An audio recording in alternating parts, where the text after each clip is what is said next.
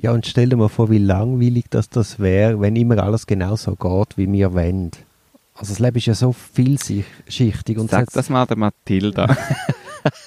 sie hätte gern, dass das Leben genau so geht, wie sie will. Aber, Aber wenn leider das so- geht nichts. Ja, aber Also, wenn das so wäre, wenn das so wäre, dann würde sie nichts lernen. dann würde sie nichts lernen. Ja, das stimmt. Mit 40 kann man es mit den Tiger. Mit 40 kann man es mit dem Tiger. Der, der mir jetzt da gerade nachplappert hat, das ist der Frank. Und der andere ist der Duri. Wir sind zwei Kumpels, die sich leider viel zu wenig sehen. Und haben darum beschlossen, aus unseren Gesprächen denen ein bisschen mehr Verbindlichkeit zu geben und jeden Monat einen Podcast aufzunehmen. Das ist die wunderbare Idee und wir hoffen, euch macht es genauso Spaß wie uns. Wir sitzen da beim Frank im Gärtli und es trifft mich ein bisschen empfindlich, Frank. Es trifft, was trifft dich? Die vielen Pollen und die schönen Blüten von den Äpfelbäumen und Und die schöne Sonne. Nein, dass ich, ähm, ich tue ja neuerdings ohne Wecker aufstehen. Habe ich vor ein paar Podcasts mal erwähnt. Ja. Dass mir einer das in der Sauna erzählt hat. Und das, das funktioniert recht gut. hast du dann so einen fixen Rhythmus, dass du wirklich... Genau, ja. Aber du gehst auch immer gleichzeitig ins Bett. ungefähr, ungefähr. plus minus. Mhm. Aber auf jeden Fall eben, dann bin ich halt auch an einem Samstagmorgen, was heute ist, früh wach und bin dann so gemütlich auf dem Balkon, trinke einen Kaffee, bevor ich gehe, gehe joggen. Und dann hat es tatsächlich in meiner Nachbarschaft jemanden mit so einem Laubbläser am Morgen um Viertel ab acht. Und dann, Am, dann- am Viertel ab acht hat er vor allem Laubbläser. Es ist ja Frühling jetzt. ja gut, es hat einfach, äh, vielleicht ist es auch nicht ein Laubbläser gewesen, vielleicht ist es auch so ein, weißt du, Trimmer so ein, oder so. ein Trimmer ja. gewesen. Aber eben, musst auch sagen, hey, du gehst in die Natur raus, gehst arbeiten, morgen früh, hey, nimm eine Sense, nimm, weiss ich was, nimm einen Besen, aber sicher nicht mit Leer, mit Natur. Auf jeden Fall hat mich, hat mich das hat mich dort schon genervt. Dann bin ich joggen und als ich zurückgekommen bin, ich schon fertig gewesen. Und jetzt komme ich da an, zu dir, in die Natur. Und jetzt hört man es, glaube ich, gerade nicht mehr, weil er gerade fertig ist. Aber wir haben da einen mit einer Sage, der einen Baum zersägt. Man muss fairerweise auch sagen, der Norman hat vor zwei Wochen gesagt, du, an dem Samstag und so, und er könnte dann, und es würde dann passen, ob das für uns okay ist, wenn er dann würde die Bäume zersagen wo notabene jetzt zu unserem Brennholz verarbeitet Ja, ja, wird, nein, von anderen Leuten gratis. Ja, Und ich habe gesagt, ja eh, mach doch. also man kann ihm jetzt wirklich keinen Vorwurf machen, er ist da sehr korrekt. Es ist mir auch klar, dass du den Baum könntest vielleicht mit dem Bierli zerhauen, aber ich habe gesehen, der Baumstamm ist, ist so wie so ein Mammutbaum. Also ich, sind, ja, es sind rechte Fichten gewesen ich Wald. wüsste jetzt nicht, wie der mit dem Bierli so, so, so könnte. Ja, geht Ja. wahrscheinlich schon mit so einem riesen Bierli. Ja, ja. Aber ja, nein, ist mir schon klar, dass du das musst sagen. nein, eben ja. Und jetzt äh, schlage ich vor, dass wir, um uns erholen, äh, ein kleines Bierli trinken. Okay. Ich habe jetzt da zwei verschiedene mitgenommen. Mhm. Ich sehe von hinten, darf ich sagen, was ich sehe von Nein, nein, Nicht. du sollst ich, gar nicht ich soll schauen. gar nichts sehen und nicht schauen. Nein, Gut. sonst bist du ja schon... Man hat zwei verschiedene. Genau. Und Ja. ich habe jetzt da vier Gläschen, für Ja. dich zwei und für mich zwei. Okay. Und ich bitte dich jetzt da, das einmal zu probieren. Okay. Ja, also als erstes würde ich sagen, klares Bier, so ein bisschen bitter. Und es ist nicht zweimal das gleiche. Es ist nicht zweimal das gleiche. Also es ist sehr ähnlich. Ich muss sagen, ich, ich mache den Test mit dir drum. Ich habe so Bündner Kollegen, die schwören aufs Galanda.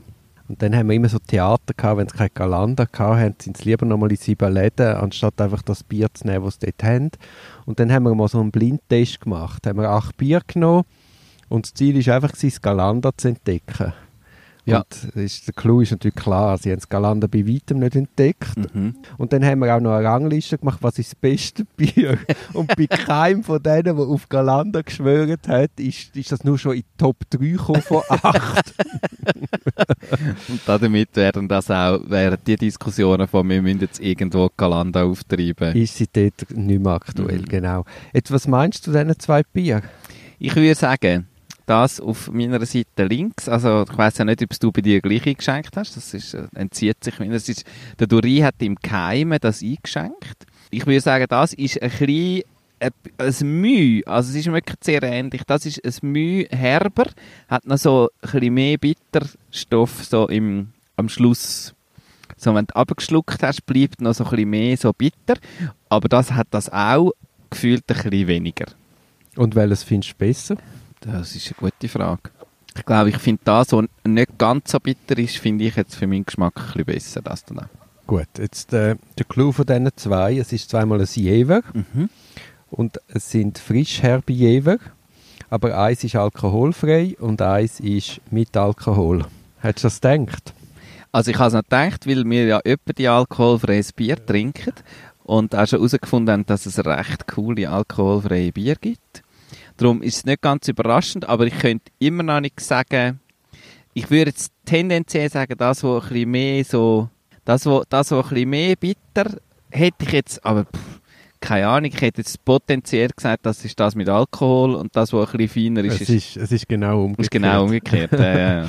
Eben, aber ich wollte sagen, die sind heute schon so gut. Man kann es nicht, weißt du, ich meine auch bei dem Störtebecken, wo wir letztes Mal getrunken haben. Ich habe, ich habe dann, dort haben wir ein alkoholfreies Störtebecken getrunken und ich habe das wirklich richtig geil gefunden. Und dann bin mir jetzt das alkoholhaltige Störtebecken geholt und das hat mich richtig enttäuscht, weil es nicht so fein war. ja, Jetzt beim Jever muss ich sagen, passt mir auch das, wo weniger her. Ich habe gerne herbe Bier, ja. aber die Herbheit vom Alkoholhaltigen langt mir. Also, eben, ich finde es krass, wie man das heute nicht mehr auseinanderhalten kann. Ja, wieder etwas gelernt. wieder etwas gelernt. Also, ähm, wenn ihr könnt, probiert mehr alkoholfreie Bier. Die sind saugut, die meisten. Gibt auch grusige, aber das ist beim alkoholhaltigen Bier auch so. Ja, wir haben ja angefangen da mit dem Heineken 00 mhm. und sind jetzt, glaube ich, beide der Meinung, dass man Heineken 00 nicht wirklich kann trinken kann, wenn man da wirklich Wenn Alkohol... man solche Mitgeschmack auch noch kennt. ja, das ist es. Ja, ja, das ist, es ist ja eine Geschmackssache. Also, aber eben, ich finde das cool eigentlich, dass, dass es einfach sehr gute alkoholfreie Bier gibt. Irgend, irgendwie. So, fr früher, früher, wo, wir, wo ich und das Grosse noch Buben waren, hat es ja nur Klausthaler gegeben. Genau, genau. Das war der Anfang. Gibt es das heute noch? Nie Ich habe im mehr Fall nie gehört. mehr Klausthal. Aber früher hat man so im, in der Landbeiz hat es so die Sportler gegeben, die ein Klausthaler getrunken haben. Und das ist das einzige alkoholfreie Bier gewesen. Ja, wenn es Rivella ausgegangen ist, ist hat man zum Klausthaler Ja, das ist wahrscheinlich noch ein bisschen wegen dem isotonischen Ja, ja, Wirkung nein, und so ist das noch gut gewesen, oder? Dort hat es Gatorade und all das Zeug noch nicht Aber gegeben. Klausthaler ist, glaube ich, recht grusig gewesen. Also, Ja, magst du dich noch erinnern, es hat so ein Getränk gehabt, das geheißen Spritz. Das ist Mhm. so eine Zitro-Biermischung aber auch alkoholfrei. mhm. Und das hast du ja, als, als Kind hat man es dann getrunken und hat gemeint, jetzt trinke ich mehr Bier. Aber das ist ja, ich habe es letztes Jahr auch wieder mal probiert. Da hast, das kannst du nicht trinken. Ah ja. Eben, genau. So lernt, so lernt man Sachen. Unter anderem, dass man gewisse Sachen nicht kann unterscheiden kann. Ja, Alkohol dass man halt auch offen bleibt. Also eben, man hat das Mhm. Bild von Klausthaler, hat das Gefühl, alkoholfreies Bier kann man nicht trinken. Das Mhm. trinken nur irgendwie die ganz Schwachsinnigen. Und jetzt muss ich sagen, ja, also an einem heißen Sommertag kann es auch mal ein alkoholfreies sein. Ja, also bleibst du ein bisschen fitter im Kopf, gerade wenn die Sonne noch brennt, Ja, das stimmt. als wenn du Alkohol trinkst. So, so redet man, wenn man über 40 Genau, ist. genau. Ich habe Stell dir vor, du hast das mit 20 jemandem erzählt ist von deinen Freunden. Jeder denkt, der Frank ist Ja. komplett durch. Aber ich habe ja, ich, ich habe sowieso in letzter Zeit wenig Alkohol getrunken und letztes Jahr habe ich mal wieder, letztes Jahr habe ich mal wieder Alkohol getrunken. So, ja, also ein, ein bisschen viel. Und es hat Was so, hast du denn für Alkohol? Ja, Weisswein und nachher Rotwein und dann noch. Grappa. Ja, ja, das ist es. Und das hat mich so, ich habe so schlecht geschlafen und bin so kaputt gewesen, den ganzen nächsten Tag. Und ich bin nicht voll betrunken gewesen, so gefühlt. Mhm. Aber es hat mich irgendwie total fertig gemacht. Ich glaube, das ist ja früher auch oft passiert. Man hat es nur erstens vergessen und zweitens ist es dann einfach auch egal gewesen. Und heute, wenn man am nächsten Tag nicht fit ist, dann findet man das ja richtig schade. Was kannst denn du heute besser als vor zehn Jahren? Wir haben ja viele Sachen herausgefunden. Also Alkohol trinken definitiv ja, genau, nicht. eben. Das, viele Sachen kann man ja dann irgendwann Mit so 40 gut. merkt man, dass man gewisse Sachen schlechter kann als vor 10 Jahren. Aber was kannst du besser? Was hast, wo bist du geschickter geworden oder besser geworden? Oder? Was für eine Frage. Ja, ich habe mir es eben auch selber überlegt. Was ist wirklich... Es ist einfach anders. Also ich glaube auch jobmäßig Ja, ja. ist es besser. Also man, man hat eine gewisse Routine, man macht es anders, man macht es mit einem sehr anderen Selbstverständnis. Aber wenn ich jetzt dem Duri vor zehn Jahren im Gerichtssaal ge- würde gegenüberstehen, welcher ist besser? Es, es, es ist ein anderer Ansatz. Mhm. Aber wer dann würde gewinnen, wüsste ich jetzt gerade nicht. Das wäre eigentlich ein mega cooles Experiment, wenn du würdest, würdest sozusagen gegen dich selber, wobei du ja nicht gegen andere Anwälte und dein alter Ego als Staatsanwalt sozusagen. Nein, weißt du, der gleiche Fall Ja. spielen, ja, aber jetzt einfach heute. ja, Aber weißt du, du hast ja einen ganz anderen Zugang zum Klient wie vor zehn Jahren. Mhm. Also es ist wahrscheinlich sehr fallabhängig. mhm. Es gibt Fälle, wo du als Junge besser bist, es gibt Fälle, wo du als Ältere besser bist. Aber ich würde wahrscheinlich schon sagen, dass ich jetzt äh, jobmäßig quasi wahrscheinlich an einem Peak bin von meinem Können. Mhm. Weißt du, du hast, hast immer noch quasi die Neugier, du bist immer noch bereit, den, äh, jeden Fall als Einzelfall anzuschauen, bist nicht abgestumpft, hast eine riesige Routine von 15 Jahren, hast unglaublich viele Fälle, ich habe über 1000 Fälle schon gemacht. Also ich kann schon anders das Zeug ausspielen als vor 10 Jahren. Wie ist es mit deinem Netzwerk, mit Leuten, die du kennst? Ja, ja, das ist natürlich, aber das ist ja dann mehr das Akquirieren und Ja, Das aber nicht Business auch, an du, sich. du hast ja auch Kontakt, du musst vielleicht irgendwie einen Journey kennen oder musst irgendwie, also du, du brauchst ja, du musst wie zum Teil auch an Quellen herkommen oder eine Information beschaffen oder so, oder? Das hilft auch, wenn du einfach einen Haufen Leute schon kennst und sie dich. ja, ja, ja, ja. Und das finde ich so krass. Ich, find, ich weiß nicht, ob das überall so ist, aber ich, ich finde das zum Teil oft sehr fies für junge Leute. Also der Vorteil, wo ich inzwischen habe, mit, dass einfach mich ein Haufen Leute kennen und offenbar in der Schweizer Kultur auch sehr fest so, wenn man dich kennt und schon mal gute Erfahrungen gemacht, dann nehme ich lieber dich wieder, als zu überlegen, ob du wirklich der Richtige bist für die Aufgabe. Und ich merke, es gibt junge Leute, die hure talentiert sind und so, die brutal viel arbeiten und wo aber, also die müssen viel mehr machen, dass sie nur annähernd irgendwie die Sachen können machen die Auft an die Aufträge herkommen, als Leute, die einfach schon 50 sind Aber und sind, irgendwie... denn, aber sind denn deine Aufträge heute noch die gleichen wie die vor 10 Jahren? Nein, aber es sind die gleichen Leute. Es sind Ja, oft die gleichen Leute. Aber wenn ich doch mit jemandem gute Erfahrungen gemacht habe, also wenn ich gefragt wird, letztens hat mir ein Kollege angerufen und gesagt, du, ich brauche für eine Scheidung einen Anwalt. Ja. Dann ist doch klar, dass ich jemanden empfehle, den ich selber schon erlebt habe, anstatt dass ich jemanden nehme, den ich gar nicht kenne und vielleicht nur etwas Gutes gehört habe oder weiß, er ist Bist, du, jung. bist du schon mal geschieden? ja, Also weißt du, wie ich meine? Also nur weil jemand jung ist, das ist ja keine Qualifikation. nein, absolut nicht. Und wenn ich jetzt mit... Aber nur weil jemand alt ist, ist das auch keine Qualifikation. Natürlich nicht, aber die kommen ja zu dir nicht, weil du jetzt über 40 bist, sondern die kommen zu dir, weil sie dich schon mal erlebt haben. Ja, aber wie du, wie du auch richtig gesagt hast, der Duri vor zehn Jahren ist ja vielleicht in Bezug auf einen gewissen Fall besser gewesen, als er das heute wäre. Vielleicht gibt es heute jemand anderen, an der, wo an dieser Stelle der richtige... Und ich sage ja nicht, dass, man das, dass es grundsätzlich nicht stimmt. Ich finde einfach, das, äh, der Effekt vom persönlichen Netzwerk, wo mit, einfach mit der Erfahrung zunimmt, finde ich Aber dein Netzwerk ein nimmt bisschen nur... überbewertet. Glaube ich gar nicht. Dein Netzwerk nimmt nur zu, wenn eben die Leute zufrieden sind. Also quasi, die, ich meine, die ganze Akquise als Anwalt läuft ja vor allem dadurch, dass Mund-zu-Mund-Propaganda läuft. Und das funktioniert nur, wenn die Klienten zufrieden sind. Aber du kannst ja nie Zufriedenheit erzeugen, wenn du gar nicht erst einmal an einen Auftrag herkommst. Ja, aber das ist ja nicht so. Der Duri vor 15 Jahren ist ja auch ein Auftrag angekommen. Ja, ja, Es klar. sind einfach ganz andere, andere Mandate gewesen. Ja. Weil man wächst ja auch mit dem, in die Verantwortung einzusteigen und zu wachsen. Mhm. Also das, das ist sicher ein gutes System, weil dort braucht es eh immer einen Haufen Leute. Ich glaube, es gibt auch andere Berufe, wo es einfach genug Arbeit gibt für alle, sozusagen. Ja, oder jetzt sagen wir, eben, du machst jetzt Operationen. Dann machst du das halt zuerst unter Aufsicht. Wie jetzt Sandra bei mir unter Aufsicht erste Schritt ma macht in der, in der Jurisprudenz. Ja. Ja, irgendwann ist sie dann so weit, dass sie das sich selber zutraut und selber kann und ihr Netzwerk wird sie aufbauen und die wird ihren Weg gehen. Aber es kann ja nicht kommen, sie kann jetzt nicht ankommen ohne Erfahrung und sagen, ich, ich mache jetzt den grossen und gro grossen Fall.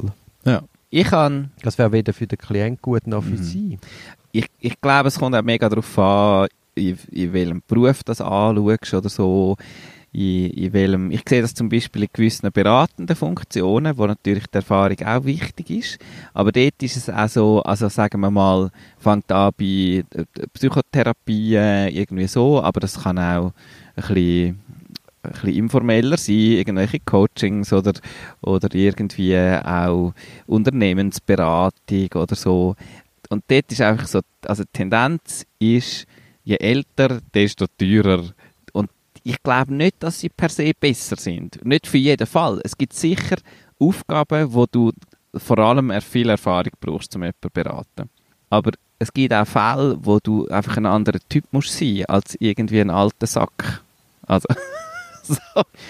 Und das ist so, ich finde einfach, der, ich, ich glaube nicht, dass das per se falsch ist, aber ich finde, es gibt in gewissen Bereichen, gibt's, also Leute bei uns, wir, wir arbeiten mit Theater, mit Organisationen, mit so, das ist einfach auch ganz viel kennenlernen. Es kommen so viele Leute, also etwa die kommen Leute auf mich zu und sagen, ich will das gerne auch machen, wie mache ich das?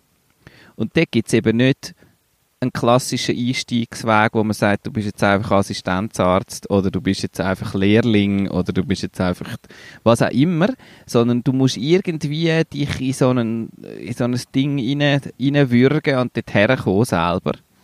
Und dort, finde ich, ist es extrem schwierig, wenn es einfach auch nicht unendliche, eine unendliche Nachfrage gibt, um in so kleinen, spezialisierten Branchen irgendwie Fuß zu fassen, ohne dass du schon kannst von einem Netzwerk profitieren von anderen Leuten, oder? Also Leute bei uns, die jetzt zu uns kommen, wenn wir die unter dem Schirm von an und für sich zu Unternehmen bringen, dann funktioniert das super, weil die Leute vertrauen einfach an und für sich. Wer dann da genau kommt, ist eigentlich, also die gehen einfach davon aus, die schicken gute Leute. Und das machen wir ja auch. Aber wenn jetzt die, die würden nicht eine Einzelperson allenfalls buchen, die sagt, ja, ich habe das und das und das gemacht und ich bin jetzt ein Quereinsteiger in diesem Bereich. Ich habe einfach schon sozusagen alle Facetten, habe ich Erfahrungen gesammelt und jetzt versuche ich das alles zusammenzubringen. Dann würden die sagen, ja, das ist schön und gut, machen Sie das mal noch ein bisschen. So, wir läuten jetzt an und für sich an. Ich sehe das nicht ganz so. Ich, ich glaube, Qualität setzt sich dann schon durch. Natürlich kommst du nicht gerade als Frischling irgendwie an das und das an. Aber äh, du wirst dich über kleine Aufträge irgendwie anhangeln, du wirst dir einen Ruf aufbauen und, wenn du gut bist, dann, dann, dann wird das auch funktionieren. Du musst gut sein und ich glaube, du musst immer, nein, nicht, nein, das ist falsch, nicht immer besser werden, sondern du musst einfach flexibel bleiben, neues Zeug lernen. Eben, du musst offen sein. Jetzt gerade in meinem Bereich, äh, also gerade Strafrecht ist ja, ist das Rechtliche ist, ist wichtig, aber ist halt ein kleiner Bereich, sondern du musst, du musst viel von Psychologie verstehen. Du musst sagen, du hast einen Fall, da musst du auf einmal bist Rechtsmediziner, dann weißt du alles über irgendwie das Knieproblem. Also du hast ganz viele Bereiche, wo du dich einfach musst bereit sein, jedes Mal neu reinzudenken und quasi wie ein kleines Studium mit dem machen. Ich finde das noch lustig. Aktuell, ich habe gestern so eine Übungssession für äh, so Improfähigkeiten über Zoom gemacht, natürlich selbstverständlich, mit verschiedensten Leuten. Und das läuft jetzt ungefähr seit vier Wochen, dass die Leute so Videokonferenzen haben. Und das war ein recht bunt gemischter Haufen. Gewesen. Ältere Leute, jüngere Leute, Männer, Frauen, quer durchgefühlt, Wie auch beruflich. Ähm, es sind irgendwie sieben Teilnehmer gewesen und noch fünf, sechs Leute von unserem Team. Also ein relativ grosses äh, Gruppe, Online-Gruppen-Meeting. Ja.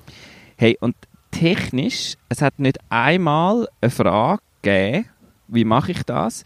Jetzt haben sich die Leute selbstständig stumm geschaltet, haben nicht angefangen zu reden, bevor sie ihr Mikro wieder angemacht Ich habe das Gefühl, hey krass, in vier Wochen haben plötzlich alle gelernt, wie man recht professionell Videokonferenzen in grossen Gruppen macht. Ja, das finde ich eben auch. Also in dieser Krise zeigt sich doch, dass, dass, dass, dass die Schweizer unglaublich lernwillig und lernfähig sind. Ja, die Menschen allgemein. Ja, ja, gut. Äh, Es hat auch noch einen Österreicher dabei gehabt. Das ist auch das Geile.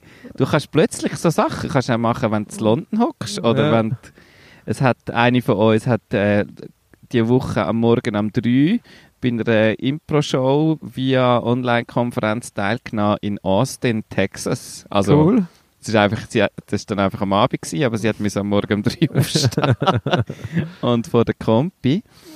Ja, es gibt auch so Möglichkeiten, wo, und so das Lehren, ich habe mir dann wirklich so überlegt, was sind dann so, was sind dann so Sachen, wo ich effektiv lehre im Moment. Also ich sehe es jetzt auch ein bei meiner Tochter, die ist jetzt zehn Monate dann gerade. Und bei ihr ist so krass, das Gefühl, die lehrt also so Verhaltensweise. Sie lehrt jeden Tag. Also sie steht auch am Morgen auf und dann bewegt sie sich den ganzen Tag und kippt um und so. Nach zwei Tagen, wo sie es erst mal so ein probiert hat, ansitzen, nach zwei Tagen hat sie es gecheckt und sitzt her und sitzt. Mhm.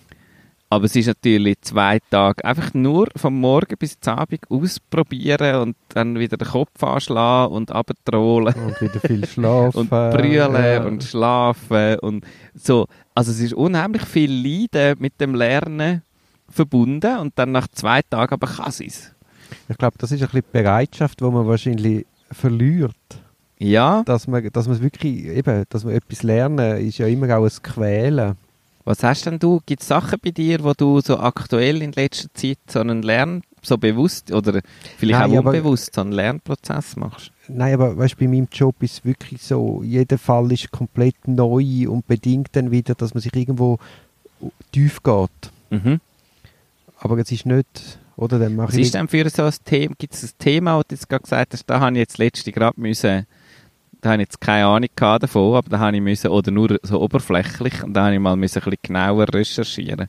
Ja, aber weißt du, das ist nicht im Sinn von, ich bin dann fertig und denke, ah, Judi Hui, äh, ich habe jetzt in der Buchhaltung die und die Ahnung mir angeeignet. Sondern Ja. du machst das für den Fall und du gehst weiter und dann schlummert das irgendwie im, Hin im Hinterkopf. Es ist nicht etwas, was ich quasi für mich mache, sondern ich mache es als Hilfsmittel für den Fall. Ja, ja, klar, ja, ja. Also es ist nicht so, dass ich jetzt äh, heimgehe und denke, also ich mache es nicht für mich, sondern ich mache es für den Fall. Etwas anderes ist zum Beispiel, ich habe dir ja letztens ein Bild geschickt mit einem Longboard. mhm. Also ich bin ja joggen, komme heim und dann sehe ich bei uns im Garten das Longboard. Und ich habe früher Wo, woher ist denn das eben, gekommen? komplett keine Ahnung. Oder? Du weißt nicht, wem das gehört? Ja, jetzt schon, aber ich komme in den Garten, sehe das Longboard und Ich denke, hey, das sagt dies. Nein, Ah, und dann okay. denke ich, hey krass, was ist das für ein geiles Longboard? Und ich habe früher mal skatet, aber das sind wir über 20 Jahre her. Und dann bin ich rauf in die Wohnung und dann habe ich gedacht, hey shit, jetzt gehe ich raus und probiere das aus. Ja. Ich bin runter, habe das Longboard genommen und bin dann einfach losgefahren und habe so Freude gehabt. Und es ist gegangen. Gar das hat dich nicht auf den Sack gehauen. Nein, eben, ich kann ja mal können, ich kann ja schon boarden. Ist das so? Wenn man kann skaten kann, man dann nach 20 Jahren auf jedes Skateboard wieder aufstehen. Wenn du kannst Ski fahren, dann kannst du auf Ski ja, das stehen. stimmt. Ja. Mhm. Wenn du kannst Auto fahren Natürlich am Anfang ein bisschen vorsichtig, Ja, ja. aber ich bin dann so richtig so in Tempo rausgekommen. Du musst dich dann auch so wieder antasten, Ja. was liegt drin, was nicht. Und das Longboard ist ja eher so ein bisschen ein Easy Cruise. Ja. Es ist nicht so ein Slalomboard, wo, wo es um Tempo geht. Und dann bin ich da rumgecruised, die Leute begegnet, die jüngsten Nachbarn, alle haben sich so ein bisschen gewundert, was da der 45-Jährige auf einem Longboard macht, in den Trainingsschuhen und im Jogginganzug.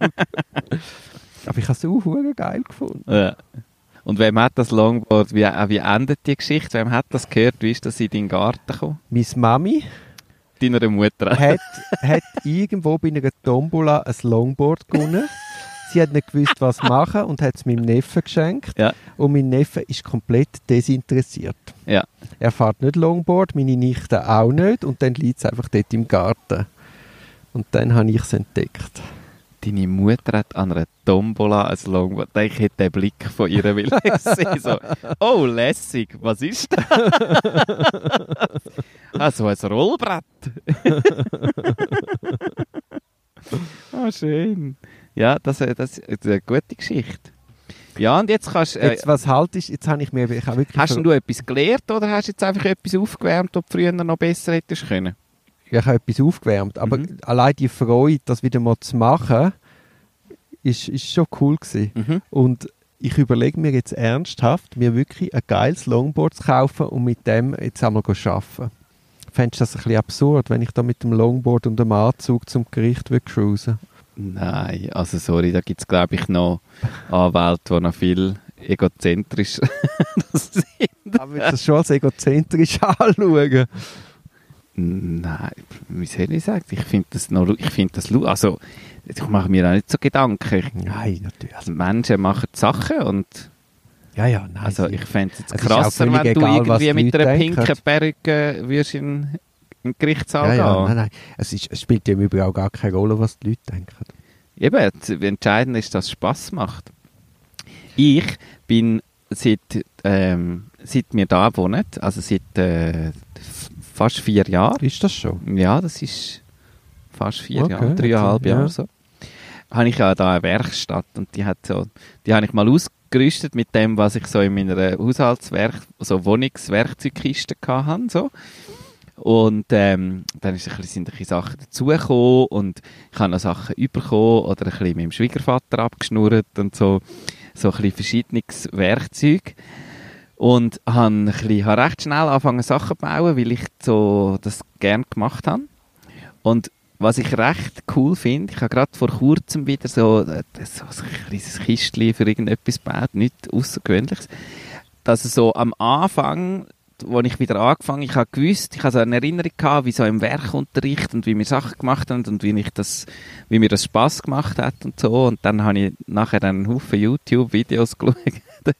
Und dann fangst du so an und ich habe so ein Gefühl von einer Erfahrung, vielleicht ist es beim Skateboarden auch ein so, aber das ist nicht mehr ganz das, wie es sich anfühlt in dem Moment, wenn du neu anfängst. Wenn du neu anfängst, merkst du wieder, wie so, also bei dieser Arbeit habe ich so gefunden, ich habe sehr viel mehr Fehler gemacht, ich habe falsch gemessen, am falschen Ende abgesagt, äh, also ich habe so Holz, eben so Holzbearbeitungssachen gemacht, bei Alpot irgendwo ausgerutscht und so. einmal auf der Kreissage ist mir irgendwie ein Stück entgegengeflogen und nur durch viel Glück ist es an mir vorbeigeflogen und nicht in mich rein. Und jetzt bin ich an einem Punkt, wo ich so denke, ah, wie mache ich das? Überlege mir es kurz und habe aber eher so ein Gefühl von, hm, ich weiß noch nicht, ob es geht. Und dann baue ich es und am Schluss denke ich, das ist jetzt recht, das sieht jetzt recht geil aus. Und es hat mega gut geklappt. Also, Ja, ja, ja, ja. also wie so ein Gefühl, ich weiß nicht genau, also weißt, es sind nicht so einzelne Fähigkeiten, wo ich könnte sagen, der Schritt kann ich jetzt besser.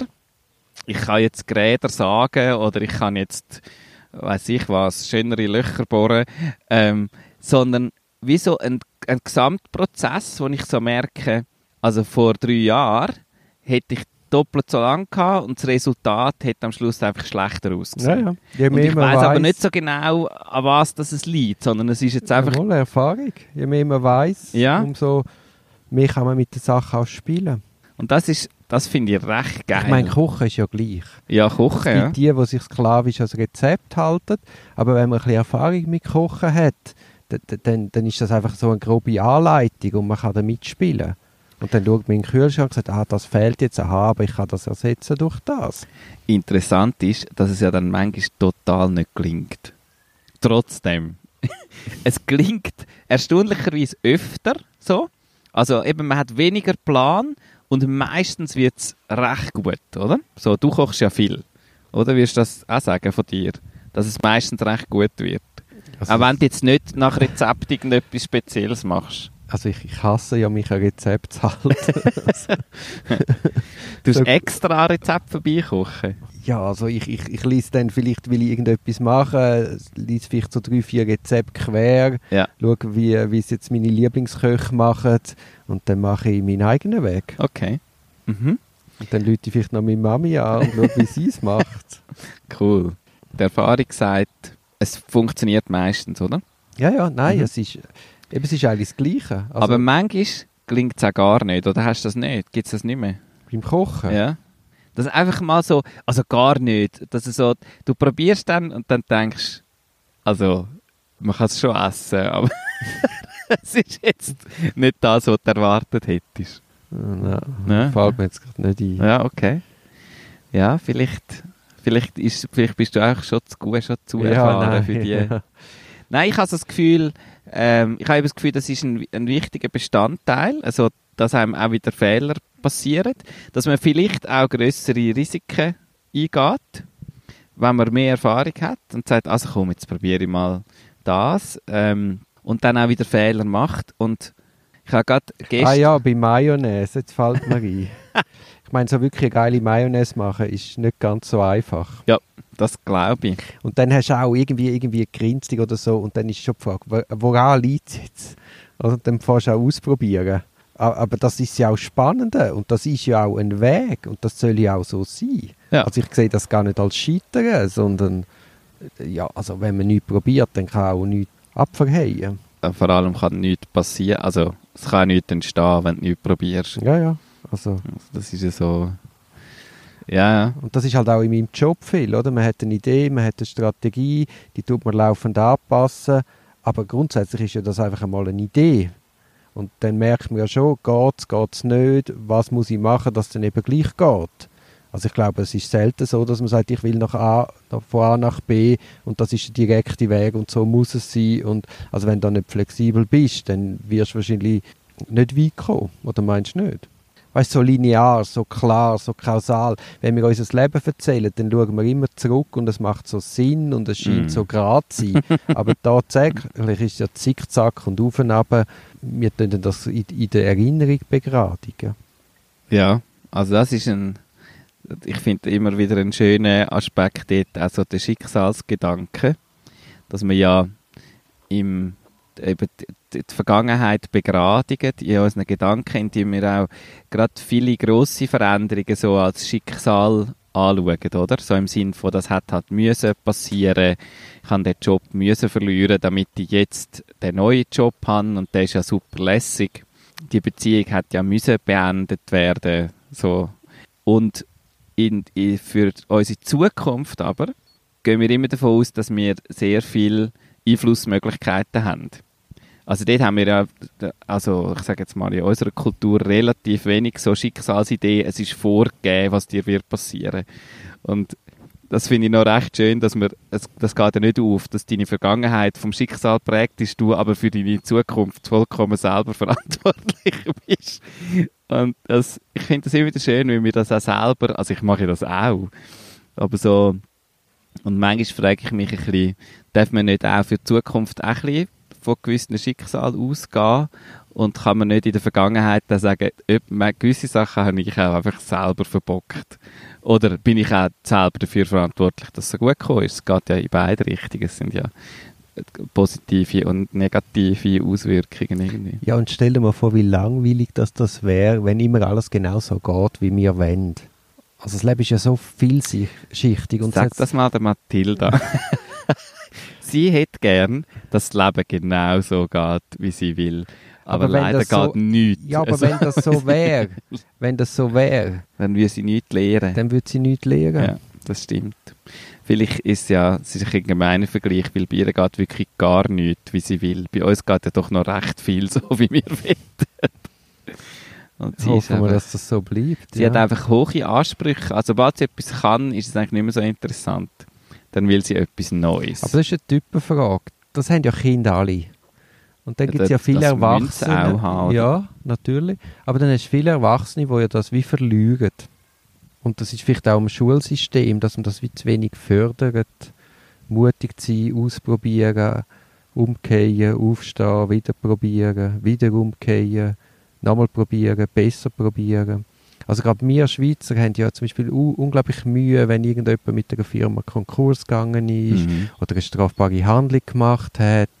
Das, das, das wird ja dann gemieden, da wird sozial ausgrenzt. Oder auch nicht so geradlinige Lebensweg Genau, hat. Oder ja. einmal drei Jahre als Handwerker geschafft hat und nachher Psychologie mit- studiert hat. Dann denkt man, hä? Ja, ja. Wir sind auch so diplomgläubig. Ja.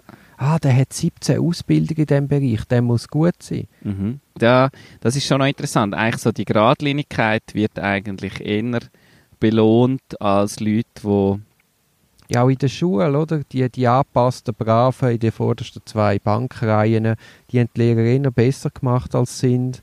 Und die Störefrieden hinten, die haben es schlechter gemacht, die haben es gedruckt, da hat das System repressiv geschafft.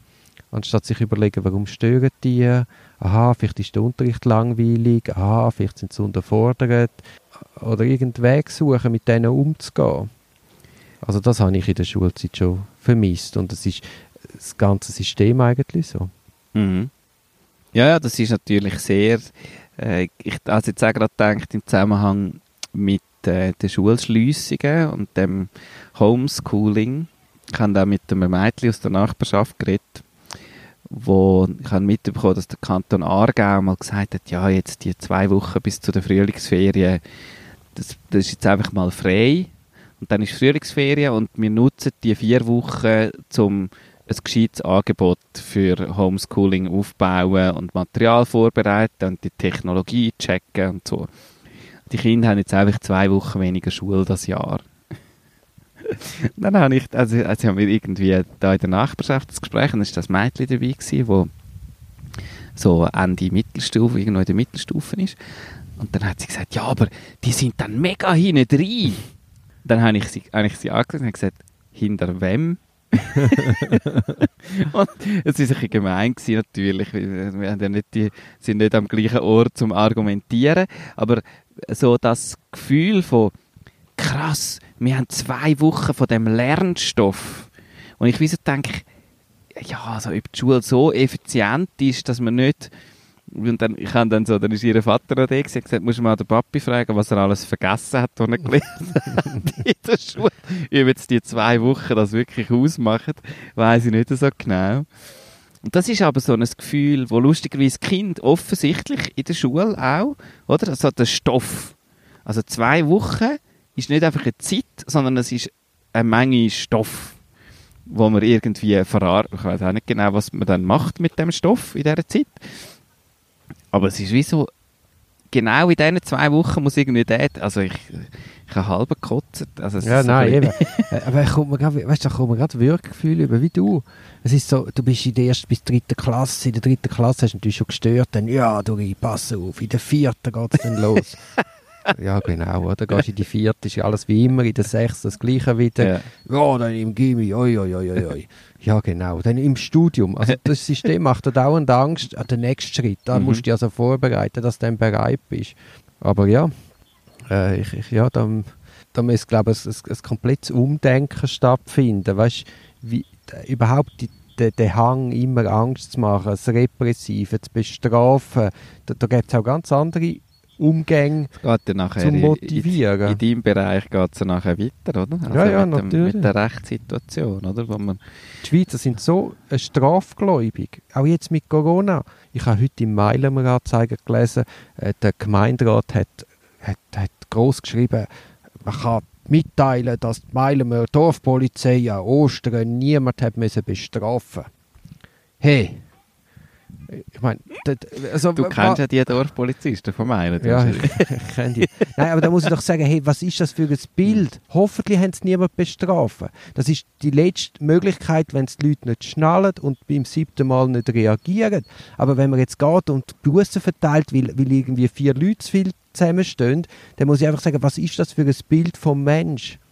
Es muss doch miteinander. Man muss ja auf Einsichtigkeit und Einsichtigkeit vermittelst du nicht über Strafe.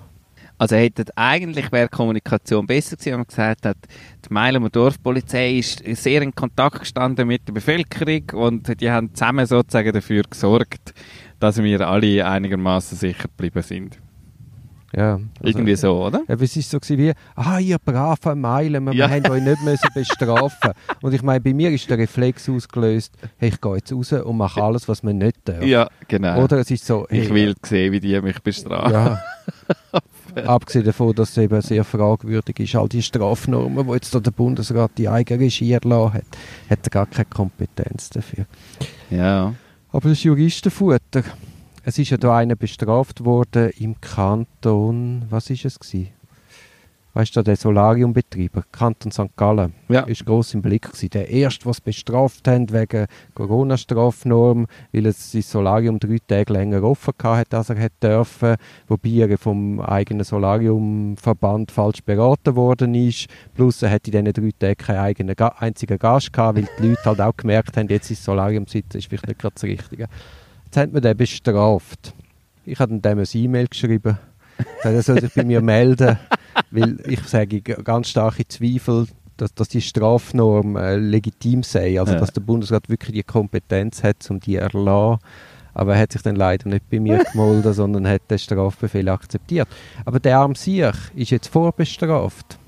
Ja, das ist ja nicht zum Glauben. Also, dass man eben, und wie wenn jetzt ein Bus, weißt, wenn du einen Bus hast, dann hast du keinen Strafregistereintrag. Aber jetzt hat man aus dem ein Vergehen oder ein Verbrechen gemacht. Also das Vergehen, das heißt, du kommst irgendwie x Tagessätze Geldstrafe Ja. über, aber du hast einen Strafregistereintrag.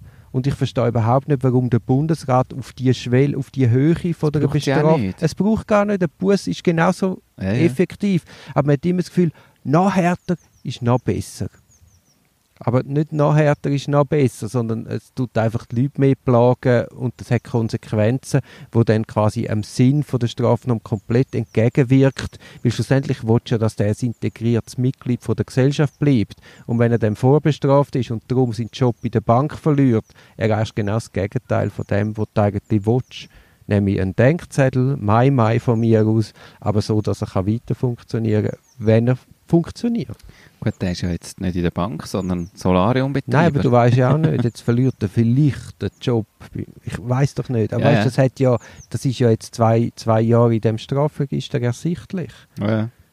Vielleicht will er jetzt Billetkontrolleur werden und kann es nicht werden, weil er eben vorbestraft ist. Ist das so, dass die so, so eine Sache, das bleibt zwei Jahre im Strafregister? Nein, nein, das ist hochkompliziert. Hochkompliziert, je nach Vergehen oder Bestrafung Ja. oder...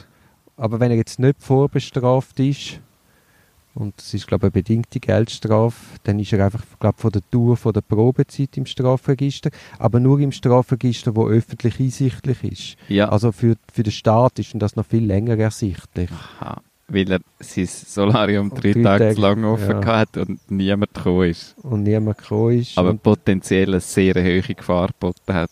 Eben, also ich meine, was ist das für ein Staat, wo das Bedürfnis hat, jetzt da so reinzufahren? Und es geht anders und es wäre sogar noch effektiver. Ein bisschen menschenfreundlicher, der Bevölkerung selber ein bisschen mehr zutraut. Weißt du, ein bisschen davon ausgehen, dass der Mensch dem Staat gegenüber etwas Gutes will. Ja, also das ist natürlich sowieso ein, in diesen Zeiten eigentlich ein, ein interessantes Bild von was ist der Staat, weil der Staat ist ja schlussendlich auch wir alle, also es ist unser Geld, das irgendwie jetzt gerade verteilt wird, es sind Mhm. Steuergelder, ähm, es ist auch unsere Politik, die wir mehr oder minder indirekt oder auch zum Teil direkt äh, mit beeinflussen, hauptsächlich indirekt natürlich. Aber trotzdem, es sind so. Und oft wird es so ein bisschen als, ich glaube, ja, das ist, ist noch schwierig. Ich weiß nicht, ob die Situation dazu geführt hat, dass es eher eine Entfernung gibt. Also, dass man eher das Gefühl hat, die jetzt Bern oben. Nein, Im Moment ist ja das Zusammenrücken und man ist so dankbar, dass Geld verteilt und alle Interessenverbände wissen messen und jeder will noch ein bisschen mehr und jeder schaut, dass er etwas überkommt. Also ich finde auch das irgendwie ganz grusig. Ja.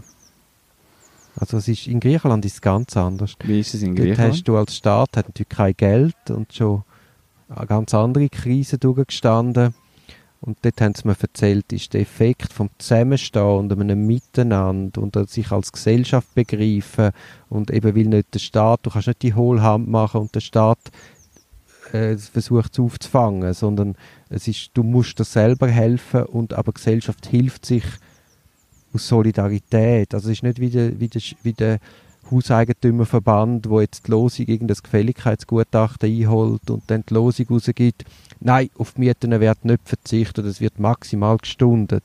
Sondern dort ist selbstverständlich, wenn du das als Vermieter dir kannst leisten, dann verzichtest du auf einen Teil der Mieten äh, und gegenseitig. Jeder, jeder versucht sein Zeug nach gesundem Menschen, also ich habe das Gefühl, versucht seinen Beitrag zu leisten. Und in der Schweiz hast du das ja auch. Und gerade in der Anfangsphase habe ich das auch erlebt, eine unglaubliche Solidarität und das Zusammen versuchen, das zu lösen und zu mildern. Und dann ist der Staat gekommen, hat sein Portemonnaie aufgemacht und in dem Moment ist quasi, habe ich das Gefühl gehabt, ist, ist die Solidarität ein Stück weit wie erodiert. Hast du das Ja. auch so erlebt? Ja, vielleicht. Ich würde jetzt so an eigener, so am eigenen Leib habe ich jetzt das nicht so extrem das Gefühl gehabt. Ähm, aber es ist schon so, dass ja auch, auch die Massnahmen, all, es wird so, du merkst es selber, ich bin ja auch Unternehmer und du ja auch. du schaust dann mal an und denkst, ja, also jetzt, wenn alle da, wo kommen denn wir jetzt Geld über?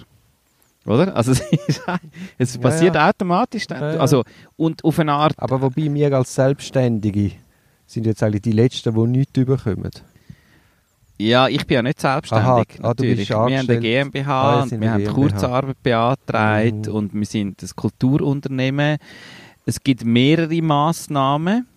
Es wird, wir sind auch die Ersten, die gesperrt worden sind und die Letzten, die wahrscheinlich wieder dürfen, also zumindest im Bereich von Kulturveranstaltungen, wieder irgendwie etwas machen. Mhm. Das wird wahrscheinlich noch ein Zeitchen gehen. Also ich bin gespannt. Es gibt im Moment Unklarheit, weil der Bund hat einfach redet von Grossveranstaltungen, was ich würde jetzt unsere Theatervorstellung mit 200 Leuten im Saal nicht als Grossveranstaltung bezeichnen. Aber das weiß man nicht so genau. Ja, also das ist so, ähm, von dem her, wir sind schon von so Hilfsmaßnahmen staatlich äh, in dem Sinn ähm, betroffen oder können auch da davon profitieren. Und, und, aber es ist so ein Gefühl, und wir hatten sogar die Diskussion auch so gehabt, von wie fest du jetzt sozusagen auch deinen Betrieb optimieren, dass du dann möglichst viele Hilfsmaßnahmen bekommst. Also Kurzarbeit ist ja, du sagst den Leuten, du darfst jetzt nicht mehr arbeiten, weil wir haben dich für Kurzarbeit angemeldet. Und ich sehe das aber in meinem Umfeld, dass ganz viele Leute sagen, ja, aber also ich hätte ja zu tun. Also ich, irgendwie, es ist ja nicht jetzt alles weg. Aber dann heisst es, nein, nein, du schaffst jetzt nur noch nicht mehr 80%, sondern nur noch 30%. Mhm.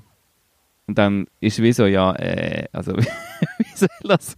Also, und das ist mehr so ein Ding von, das wird dann einfach über den ganzen Betrieb äh, gerechnet und dann heisst es, ja, puh, und jetzt äh, hat die Leute nur noch so viel arbeiten, jetzt schauen wir mal. Anstatt auch, also bei uns ist, da geht es ein bisschen beides, oder? Geht es ein bisschen Unternehmer, der sagt, ja, wir müssen ja auch irgendwie Einnahmen generieren und die fehlen im Moment. Also können wir auch gar nicht so viele Ausgaben machen, indem alle unsere Leute jetzt ständig arbeiten. Und auf der anderen Seite neue Wege finden, äh, neue Zusammenschlüsse finden. Es hat mir einer angerufen, der uns hat helfen mit unseren Livestream-Shows, weil er das Equipment hat und im Moment keine anderen Aufträge. Oder? Also so, das finde ich eben noch cool, wenn die Leute sagen, hey, äh, pff, Ja, aber ich- das ist das Oder? griechische Modell. ja. Ja, das, ich glaube, das ist so, also ich will jetzt da nicht klagen über die Hilfsmaßnahmen, überhaupt nicht. Ich glaube, äh, ich glaube auch, dass sie ihre Wirkung haben. Das ist jetzt mega schwierig zu einschätzen, und, aber das, das Ja, ja, entzieht das- sich auch meinem, das kann ich das nicht einschätzen am Ende Aber so das gefühlte Ding von, dass es manchmal auch bei Leuten, dass wie Leute jetzt einfach gerade Kurzarbeit einfach so ein bisschen still leist und sagst, du musst dir keine Sorgen machen, du kommst immer noch einen Großteil von deinem Lohn über, aber du darfst jetzt nicht arbeiten. Weil es ist jetzt Corona. Ist- und wir haben weniger Einnahmen. Ja, das äh, Ja. finde ich, finde ich schwierig. Eben, die Diskussion ist, ist, ist gefährlich, weil man müsste jetzt natürlich jeden Einzelbereich anschauen und das ist ja... Und man muss die Aufgaben anfangen zu Genau. priorisieren, oder? Aber das, für das war ja gar keine Zeit gewesen, für jeden Einzelnen, sondern wir haben einfach gesagt, wir tun über unsere ganze Belegschaft und fahren wir einfach die Hälfte vom Pensum ab. Also cutten wir mal jedem 50 Prozent. Und dann schauen wir dann weiter. Und das ist halt, hat schon so ein, glaube ich, auch zu einem Gefühl geführt bei einigen, die ich so aus meinem Umfeld kenne, wo dann so ein bisschen sind, bleibe ja daheim, studiere halt nicht was, so überlege Ja gut, ich nicht du darfst Sinn. auch gar nicht. Also wenn Nein, natürlich natürlich nicht. Kurzarbeit ist, darfst du auch nicht. Ja. Ja, ja, aber es ist auch so, weißt du, so ein bisschen von der Haltung führt es ein bisschen dazu, du bist so ein bisschen eingefroren, so ein bisschen Hibernating, Winterschlaf. Mach ja. mal nichts und nachher ist es dann wieder wie normal. Und das glaube ich halt, es wird nicht, also da- da wird es massive Einschnitte geben an verschiedenen Orten. Und darum habe ich so das Gefühl, wir werden noch einen Haufen lernen in Zukunft. Ja, es ist auch, weißt du, sagen wir jetzt da beim FC Sion, der Constantin, der da irgendwie einen Lohneinschnitt will, spielen pariert nicht, dann hat er einfach mal alle entlassen. Geht natürlich gar nicht an sich. Aber dass man dann, sagen wir, von Gutverdienern, die in einem Betrieb funktionieren, eine, gewisse Solidar, solidaris Mittragen von einer krassen Ausnahmesituation, wie, wie ein bisschen auch voraussetzt, dass das auch mittragen, das habe ich dann schon noch Verständnis. Mhm. Also weißt du, ich meine, du bist gut, also sagen wir in einer Grossbank oder so, du bist Grossverdiener, du hast einen guten Zapfen, du kannst jetzt vielleicht auch mal drei, vier Monate auf einen Teil verzichten. Einfach aus Solidarität der Firma gegenüber, in der Hoffnung, dass sie überlebt und nachher wieder gut weiter prosperiert. Ja. Ich glaube, es gibt auch so Beispiele. Ja, ja, nein, äh, auf jeden Fall. Aber eben die Beispiele, die ich kenne, ist, man war in Verhandlung mit, mit, mit Vermietern, gefunden, hey, schau, der Betrieb, das Restaurant, das muss jetzt zumachen, ist gezwungen, ist ein Mietmangel, ja, nein, ist egal, komm, man findet doch einfach eine Lösung, dass wir nicht das Rechts, einen Rechtsstreit äh, haben. Sorry. Und nachher gibt es eben die Vermieter, die vom HEF äh, äh, quasi betreut werden, die dann gar nicht entgegenkommen. Aber was Aber wie blöd ist das? Nein, aber Jetzt weißt hast du eine Beiz. Jetzt hast du dein Haus an einer Beiz verkauft. Also Vermieter sind ja meist, in den allermeisten Fällen nicht Privatpersonen, die jetzt genau auf das Geld angewiesen sind und sonst gar nichts haben und keine Möglichkeiten, sondern oft sind es grössere Unternehmen und so.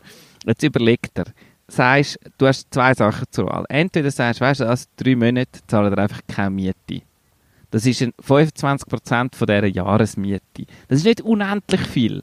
Im Gegensatz hast du nachher zwingst du die zu dem Ding, dann gehen sie pleite, dann hast du irgendwie ein, äh, monatelang musst du Neuvermietung haben und äh, und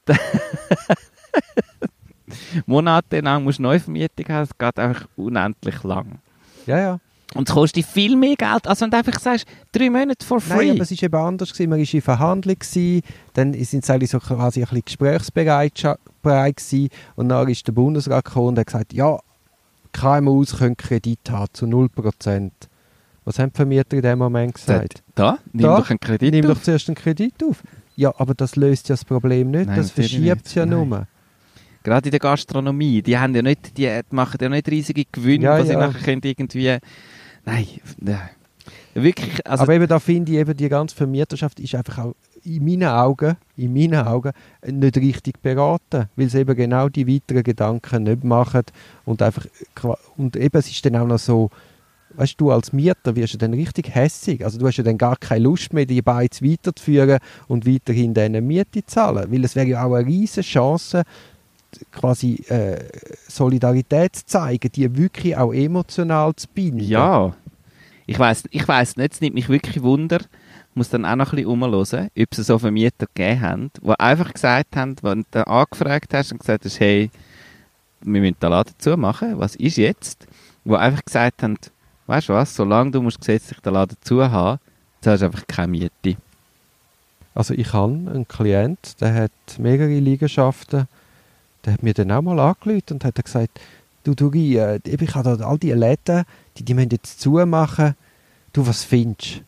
So, soll ich denen nicht den Mietzins erlassen? Wie geil ist das, oder? Super, wie, ge eben, wie geil ist das? Hey, kann ich bei dir auch einen Laden Ja, ja.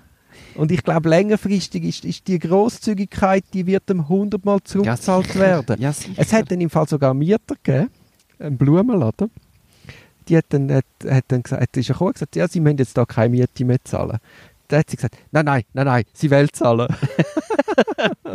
ja. Also weißt du, so gerührt gewesen, ob, ob der Oder es gibt dann vielleicht auch Leute, die sagen, ja, wir brauchen die Räume trotzdem, wir tun jetzt online irgendwie verkaufen, die Leute können gehen abholen und so. Also wir zahlen die Hälfte von der Ja, Miete, ja. oder? Dann hast du schon, ja, und es ist 10'000 Mal einfacher als irgendwelche Rechtsgutachten und ja, nein. ja, und das also, verhindert einfach auch Streit, oder? Ich habe ihm dann auch gesagt, du, das ist intelligent, weil machen wir eine saubere Vereinbarung, das, eben das, das tun wir auch ganz viel zukünftige, allfällige Streit schliessen wir aus. Ja. Ja, ja, also das, äh, Aber jetzt sind wir wieder beim Corona-Thema gelandet, was wir ja eigentlich, glaube ich, nicht wollen haben. Aber wir haben ja schon mit dem Bier angefangen, von dem her ist es nicht verwunderlich, dass wir dort gelandet sind. Ähm, nein, aber was es dazu führt, ist, glaube wir haben jetzt in den letzten vier Wochen extrem viel gelernt und wir werden in Zukunft aus der Situation noch sehr viel dürfen lernen und wir beide versuchen auch außerhalb von dem noch einen Haufen zu lernen, oder? Flexibel zu bleiben, ab und zu auf ein Longboard zu steigen, irgendwie ein bisschen ein Loch graben im Garten und mal schauen, was vorkommt. Ja, also ich muss sagen, die, die Corona-Krise hat eigentlich mein Menschenbild Also, also ich bin positiv, sehr positiv überrascht, was da aus der Gesellschaft heraus für Kräfte wachgeküsst worden sind und was für eine Solidarität spielt. Also auch wenn wir jetzt gewettert haben, vielleicht 10, 15 Minuten, also das Fazit ist eigentlich ein positives. Also ich empfinde mich jetzt mehr als Teil von einer guten Gesellschaft. Das ist doch ein schönes Schlusswort. Also Danke. Frank, Und zum Wohl mit, mit einmal mit letzten und Schluck. einmal ohne Alkohol. Ciao Frank. Tschüss.